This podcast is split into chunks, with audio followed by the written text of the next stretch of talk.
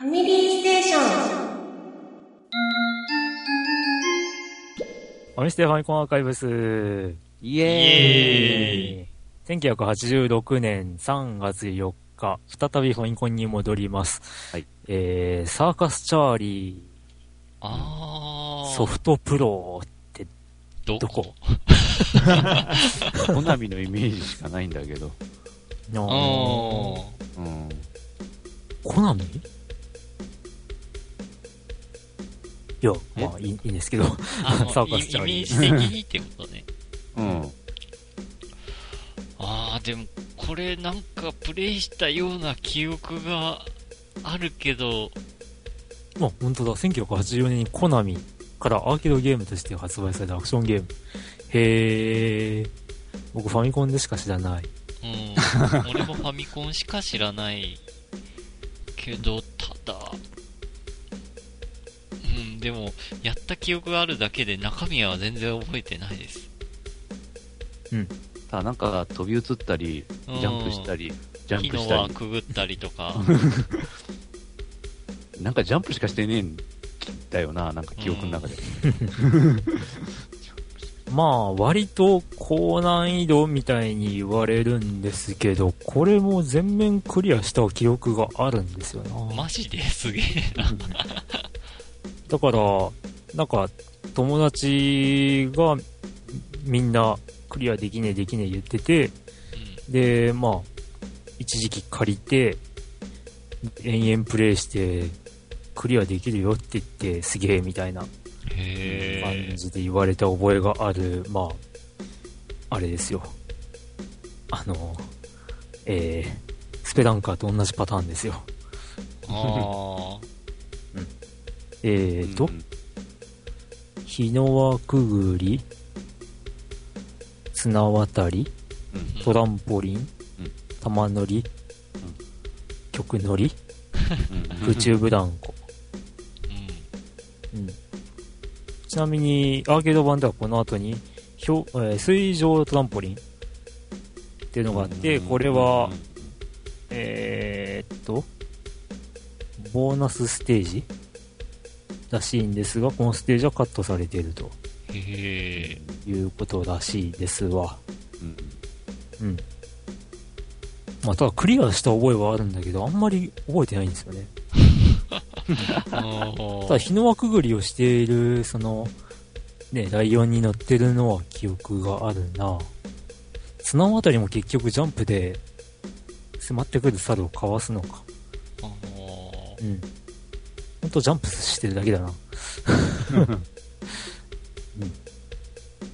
どうですか？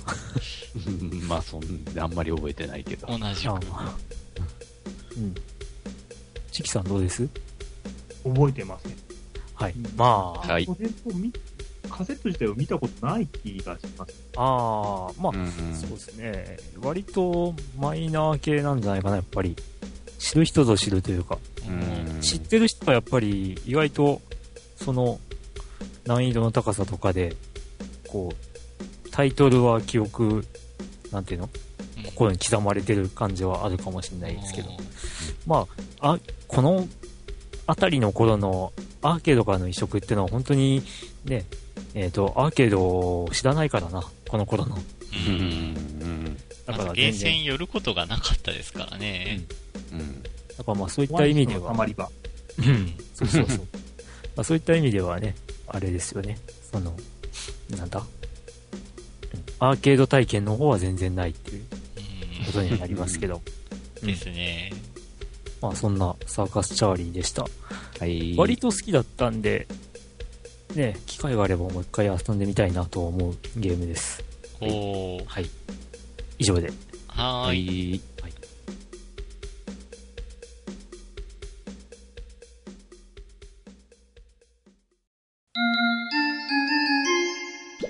ファミステファミコンアーカイブス。イイエイエーイ。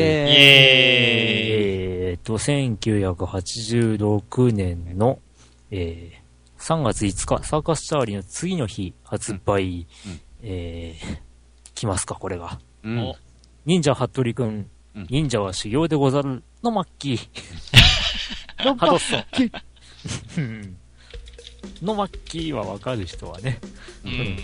テレビを見てた人かな。そうですね。はいうん見てた人ですね。これは相当プレイしましたね。何、何週かもクリアしたような、ななんかず、何週もできたような気がしたんですけど、うんうん。一応16面で区切りだったあ、っ一応けかなっ区切りかな。うんていう。。とりあえずクリアは何回もしてます。で、なんかもう、巻物取って、なんか忍術こう増やしていくのをなんか楽しんでた気がするなっていう。うん。あの、何発か与えないと死なないやつねって、あの、うんうんうん2キャラ分ある。そうそうそうそうそう。うんでかいやつ。あと、フィールド上のある地点をなんかこう、手裏剣いっぱい投げると、なんか隠れキャラの高橋名人が出てきたような記憶があるんですけど、あーはいはいはいうんありますありますあります。ありますね。うん。そうそうん。で、影千代かなんか、なんでしたっけ？あの猫。影千代影千代。うん。に、巻物取られてなんかこう、忍術が減ってなんか悔しい思いをしてたような。うん。はい、ここで、えー、お便りをいただいております。はい。はい。再び、ボンバーマニア2デラックスさん。おうえー、忍者服部くん。えー、当時は藤子不二雄ランドという1時間番組、1時間でしたっけあれ。1時間番組がゴールデンタイムでアニメ放送されてて、ものすごく勢いがあった服部くんのゲーム化ということで、発売日に変えました。一応クリアもしてます。えー、確かハドソンで最も売れたゲームソフトだったと思います。おええ。ー個人的には服部くんなのにものすごく動きがカクカクしてて正直言って操作性が悪かったのは実に納得でした、えーちなみに携帯アプリ版もあったらしいですねって、えーあえー当時のハドソンらしく裏技隠れキャラがいっぱいあったゲームです。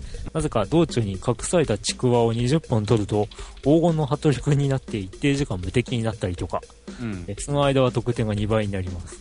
うん。とにかくこのゲームは忍法を集められるかが勝負なので、えー、影千代に忍法を取られてるようでは話になりません。えー先ほどの話に出てきたけど、えージャンプで受けるか、手裏剣で追い返す必要があります。うん。場合によっては残り人数を時間切れで1人犠牲にしてでも粘って忍法をどんどん増やしていくというのも攻略の一つです。えーどのステージでどの忍法を使うのか、えー攻略を知らないと、例えば何も考えずにムササビの術を使うと、次のステージでムササビの術の、えー補充ができないため、忍法を集められないのに崖が登場してほぼクリア不可能ということになったりもします。コンティニューもないので、忍法なしクリアは通常ほぼ無理だと思います。えー余談ですが、高橋名人の話によると、ハドソン側で服部くんのゲーム化の話を藤子先生側に持ちかけた際、えー F の方か A の方か定かではないですが、服部くんと剣巻は本当は友達なので戦わないんだよという趣旨の発言をしたため、ハドソン側が当初の企画内容を結局言い出せず、ゲーム内容を変更することになったという逸話があったそうです。へえ。だからといって、なぜ剣巻がハートをばらまくかという非常に怪しいことになったのかわかりませんけど、ということで、え、ハートなんて巻き、巻いてたっけ？ばらまいてたっけ？ハートばらまいてましたっけええ、ハートばらまいてました。あ、そうなの雲で飛んできて、あー、でしたっけ？うん、確かに謎な、ね、もう今で言えば BL 的なそういう設定だったの？忍者ハットリ単くんって。に仲がいいだけにしといてくださいよ。別に仲が良ければ全部、そっちじゃないですよ。もう、どっかで薄い本ができちゃうって。ああ、でも一応敵キャラっていう、あの、あれが、名残があるみたいですね。ウィキペディアさん参照、えー、剣巻、服部くんのライバルの甲賀忍者、雲に乗って現れ、服部くんのパワーを全開するハートを落とす。えー、前述の逸話の通りって、あれか、さっきの、さっき、ボンマイさんが書いていらっしゃったことかなうん。の、えーと、逸話の通り、味方キャラクターとしてデザインされているが、本体に触れると1ダメージ受けてしまう。倒すことはできないっていう。まあ、ダメージを受けるってあたりが、うん。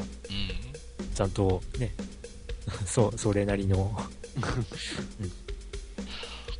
これ、なんか、これまたファミコンロッキーでなんか忍者ハットリくん扱ってたんですけど、ありましたね。よくわからん、なんかワープ、ワープの裏技使ってましたね。うん、とか、なんか、ハットリくんが巨大化するとかいう、うん。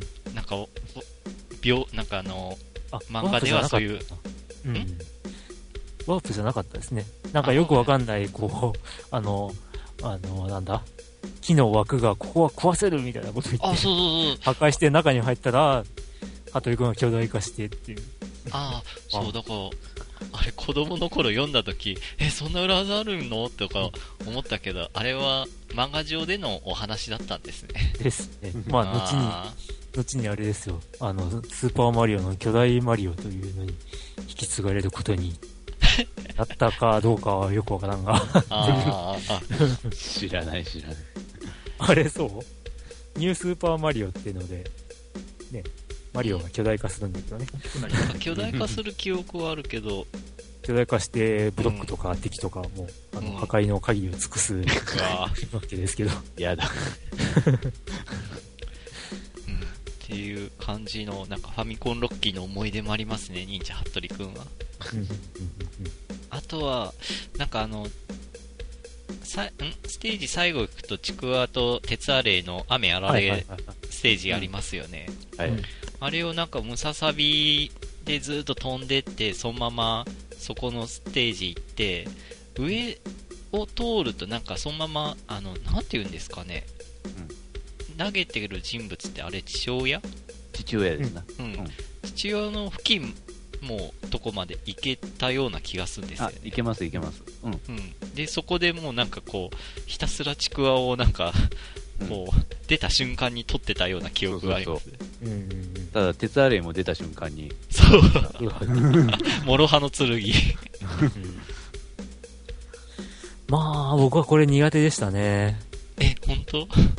で、ジャンプが、ほぼあれじゃなかった。垂直にジャンプしてませんでした、これ。うんうん ぴょんって言ってね、で、すぐストンって落ちちゃう。そうそうそあーうんまあ、マリオみたいな完成はないよね。あの、ないない、全くない。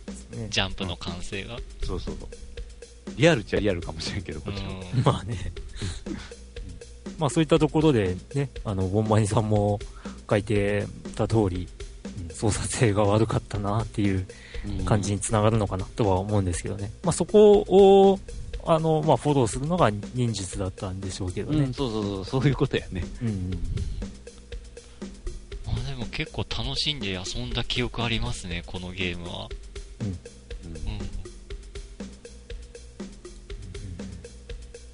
曲もなんか思い出し、曲もなんか覚えてますね。まあ僕にとっては難しいゲームだなっていう印象があります。うん。チキさんどうですか？いや自分も難しかったイメージです。4年くらいかな、なんか、なんか途中で、下は水、なんか山を登っていくみたいなところらへんで、あの、うん雲のお化けにやられるっていうのをよくやって、ああ。はいはいはい。まあ、キャラゲーとしては結構うん。いい出来だったんじゃないかなと思ううん感じかなっていう。オバキューよりかは遊べた気がする。同じ藤子不二雄原作として。ただ、服部くんはアビコさんの方でしたっけね？ああ。お化けの九太郎もアビコさんですかね。いやあれはアビコさんだったかな？なんか絵柄的になんかアビコさんっぽいけど。でしたっけね。うん。そう考えると、藤本さん側はドラえもんぐらいしか。パーマンパーマンは藤本さんかな。ちょっとわからん。まあいいや。う んまあ藤子不二雄意外とゲーム化されてるなって思ってう。ん。もうね、いっぱい有名な作品ありますからね。うん。まあ、こんなもんですかね。はい。服部くん。はい。はい、以上で。はーい。はい。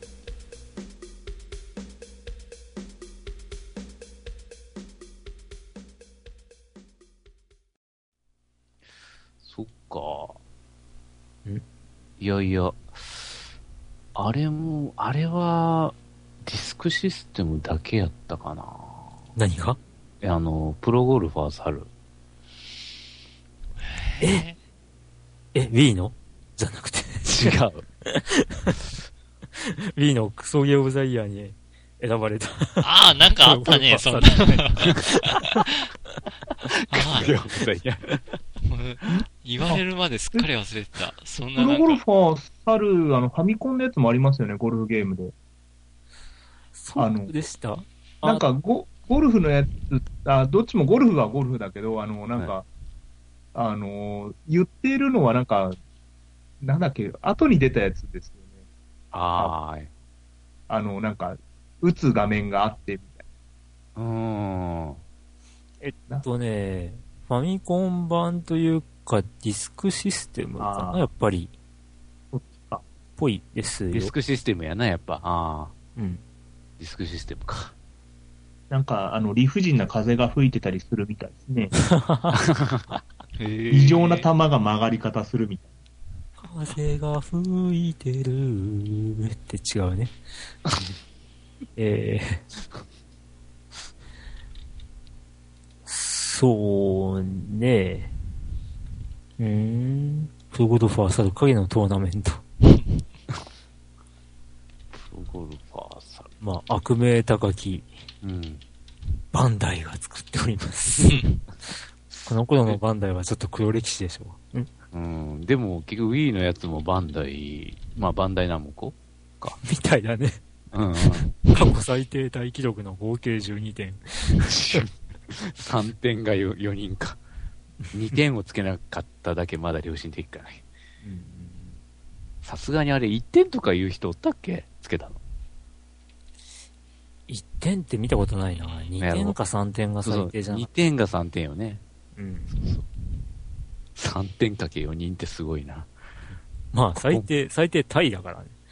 つまり最低だからね。最低なんだ。うん。はい、じゃあ、行きますよ、次。はい。ファミステファミコンアーカイブス。イエイエーイ1986年3月13日発売。はいジャイロダイン。タイと、ジャイロダイン。ジャイロダイン。シューティングだったよな、確か。ですねこれは、タイトル聞いたことある気はするけど、やったことは全くないですね。縦方向シューティング、時期がヘリの縦方向スクロールシューティング。あーやったことはやったことあるな。ただ、多分、一回ぐらいしかやったことがない。うん。友達が持ってた。あー以上って感じの。そうね。全思い出です然語れることないわ、これ。チキさんは？ないっす。んなんか、うん、ヘリって言われて思い出したのは、あ、多分後かな。あ、なんか、バンゲリングベイしか今頭の中ない。まあ、マッケリングベイはもう終わったんだけどね。あ、そうか。前か。前です、前です。かなり前ですよ。うん。えー、ジャイロダイン。なんかバンゲリングベイの方が自由度高くて、なんか、後の方のイメージ。あー、まあそうですね。バンゲリングベイは言ってみればオープンワールドですからね。えー、ジャイロダインは台東から1984年に発売されたアーケードゲーム。ジャンルは縦スクロールシューティング。で、えー、1986年3月13日に、えーファミコンに移植されましたと。うん本作は背景がリアル思考であり、地上と空中を打ち分けるシステムの採用や、えー特定の場所で地上ミサイルを撃つと隠れキャラが現れるなど、ゼビウスを意識した作りになっている。減点システムの存在に加え、減点システム？えー時期がヘリコプターということで、進行方向に、えー機種を向けたり、ん？えー同時期にリリースされたスターフォ時期の左右移動に合わせて左右にもゆっくりスクロールするシステム。ははいはいはい。えー当時の他のアリュー・ゼビウス系作品よりは独自性は比較的高かった。うん。えー時期のヘリコプターの風を受けて、えー樹木が揺らぐなどといった背景の演出もあるへえ。ということらしいですよ。よう作ってあるな、そうなの。ね。まあ、アーケードからの移植うん。ということで、はい。以上で。以上です。なんとも語りようがない。はい。はい。ウィキペディアその下に、後のへタイガーヘリア、究極タイガーの原点は本作であると言ってよいって書いてあったんで、ええ。ーちょうどだかから、ヘリゲーって言ったら、うん、究極タイガーっていうのをふと思い出してたんで、うん。うん、これを見て、へーと思って、ちょっと、ー、うん。あの、ちょっと驚きました。名作の森の方でもね、ジャイロダイン、時期がヘリの縦スクロールシューティング、タイガーヘリシリーズの先空をなすって書いてあります。うん。ホーミングミサイルの概念は斬新とか書いてますけど。あー あー。以上で。じゃあ次行きますかね。はーい。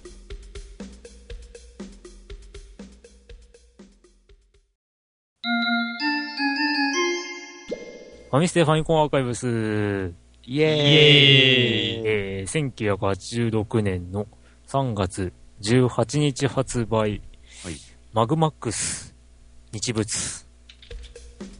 マグマックス？全然覚えない。うん。えー、あ、いや、でも、カセットのラベルの絵は見た記憶あります。けど、やったことはないです。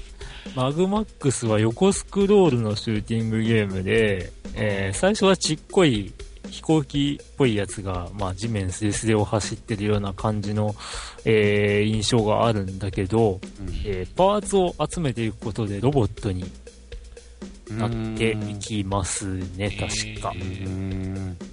すごい好きなゲームでした。うんうん。そうそうそうそうそう。そうです。今、写真を、えっ、と、うん。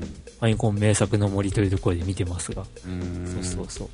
僕、これ違うゲームとタイトル勘違いしてたりして。うん。全然覚えねえや。おや、同じく覚えないで。うん。あら。見たことねうーん、まあ、あの、あれですよ。合体していくっていうのがすごい印象的で、え。えー好きなゲームとして僕の記憶に刻まれておりますが。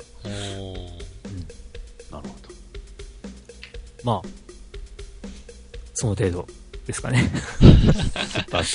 えー、もともとはアーケードですね。うんこれまた。多いね。なんかアーケードから一色っていうファミコン。う。うんん。まあまあ、そんなもんですわな。えー、アーケードは1985年のソフまあ、ソフトですね。うん。まあ、まあ、特に特筆することは他にはないかなっていう。ですね。ちなみにパーツは、まあさっき言った通り、戦闘機が、えーと、初期段階。で、あと上半身と下半身と波動ガンっていう、うん、そういうものがあって、えー全部集めると完全体と、えー、ウィキペディアにも書いてますけども、合体状態では時期が大きくなり当たり判定も大きくなってしまう。が、敵や敵の弾に当たってもパーツが破壊されるだけでミスにはならないという。うん。うん。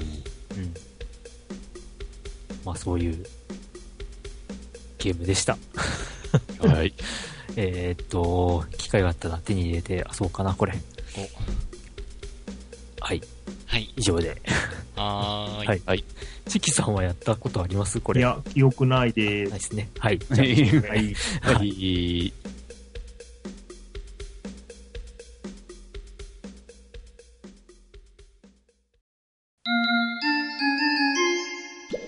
ファミステファミコンアーカイブス。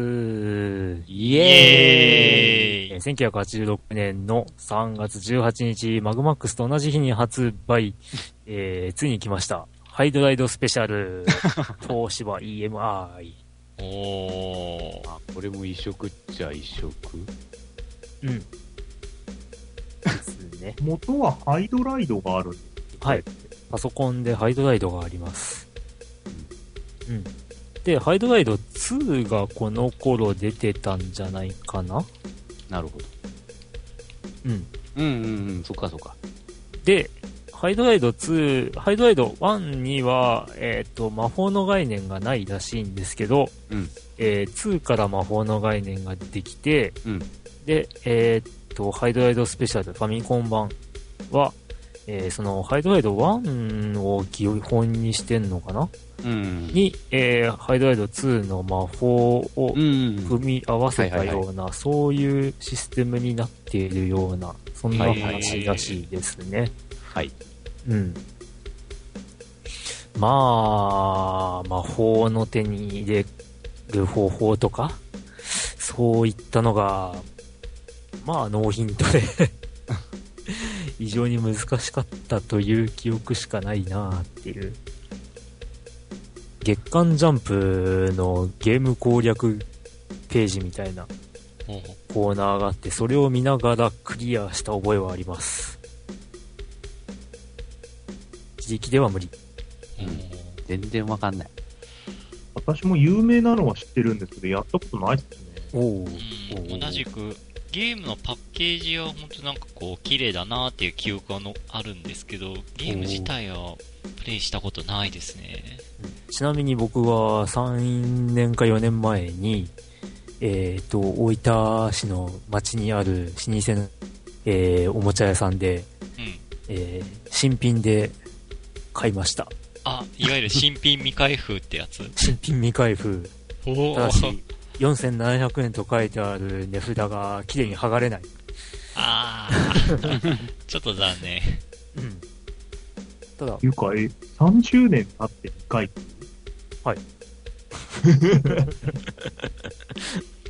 うん。だから古いおもちゃ屋さんにはそういうなんか新品未開封なファミコンソフトって意外とあるよね。うん。ちなみに、合わせてね、あの、ソードワールド2と、えー、っと、他にも何か買ったな。うんそのおもちゃ屋さん最近行ったら、どうも閉店しちゃってるっぽいあ残念な感じがありますが、というね、ちょっと切ない思い出などもうん交えつつ、うん。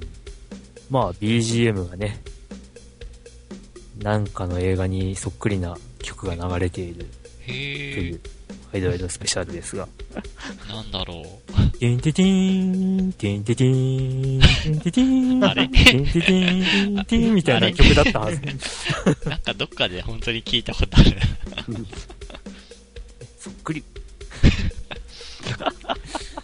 とインスパイアされたのよ。えー、どうです？皆さん。うん、全然よくわからんかったな、これ、ほんと。私は以上です。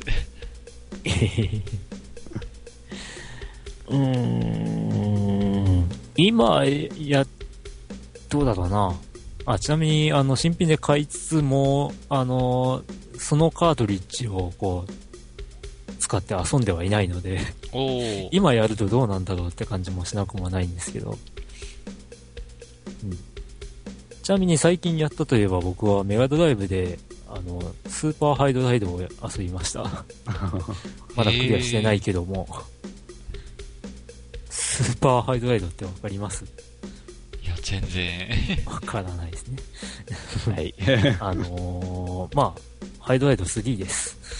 あー。えーっと、うんまあいいや。はい。はい。はい。えー、ハイドライドは、まあちゃんと経験値貯めてレベルが上がって、うん最大ヒットポイントも上がってっていうような、あの、意外とちゃんとしたロープレイ要素がありました。はい。以上で。はーい。はい。はい。いや、今見るとなんか、ハイドライド2の BGM が使われているとか書いてんな。ハイドライド2のところに BGM について特に書いてないのかな書いてねえな。触れちゃいけなかったかな。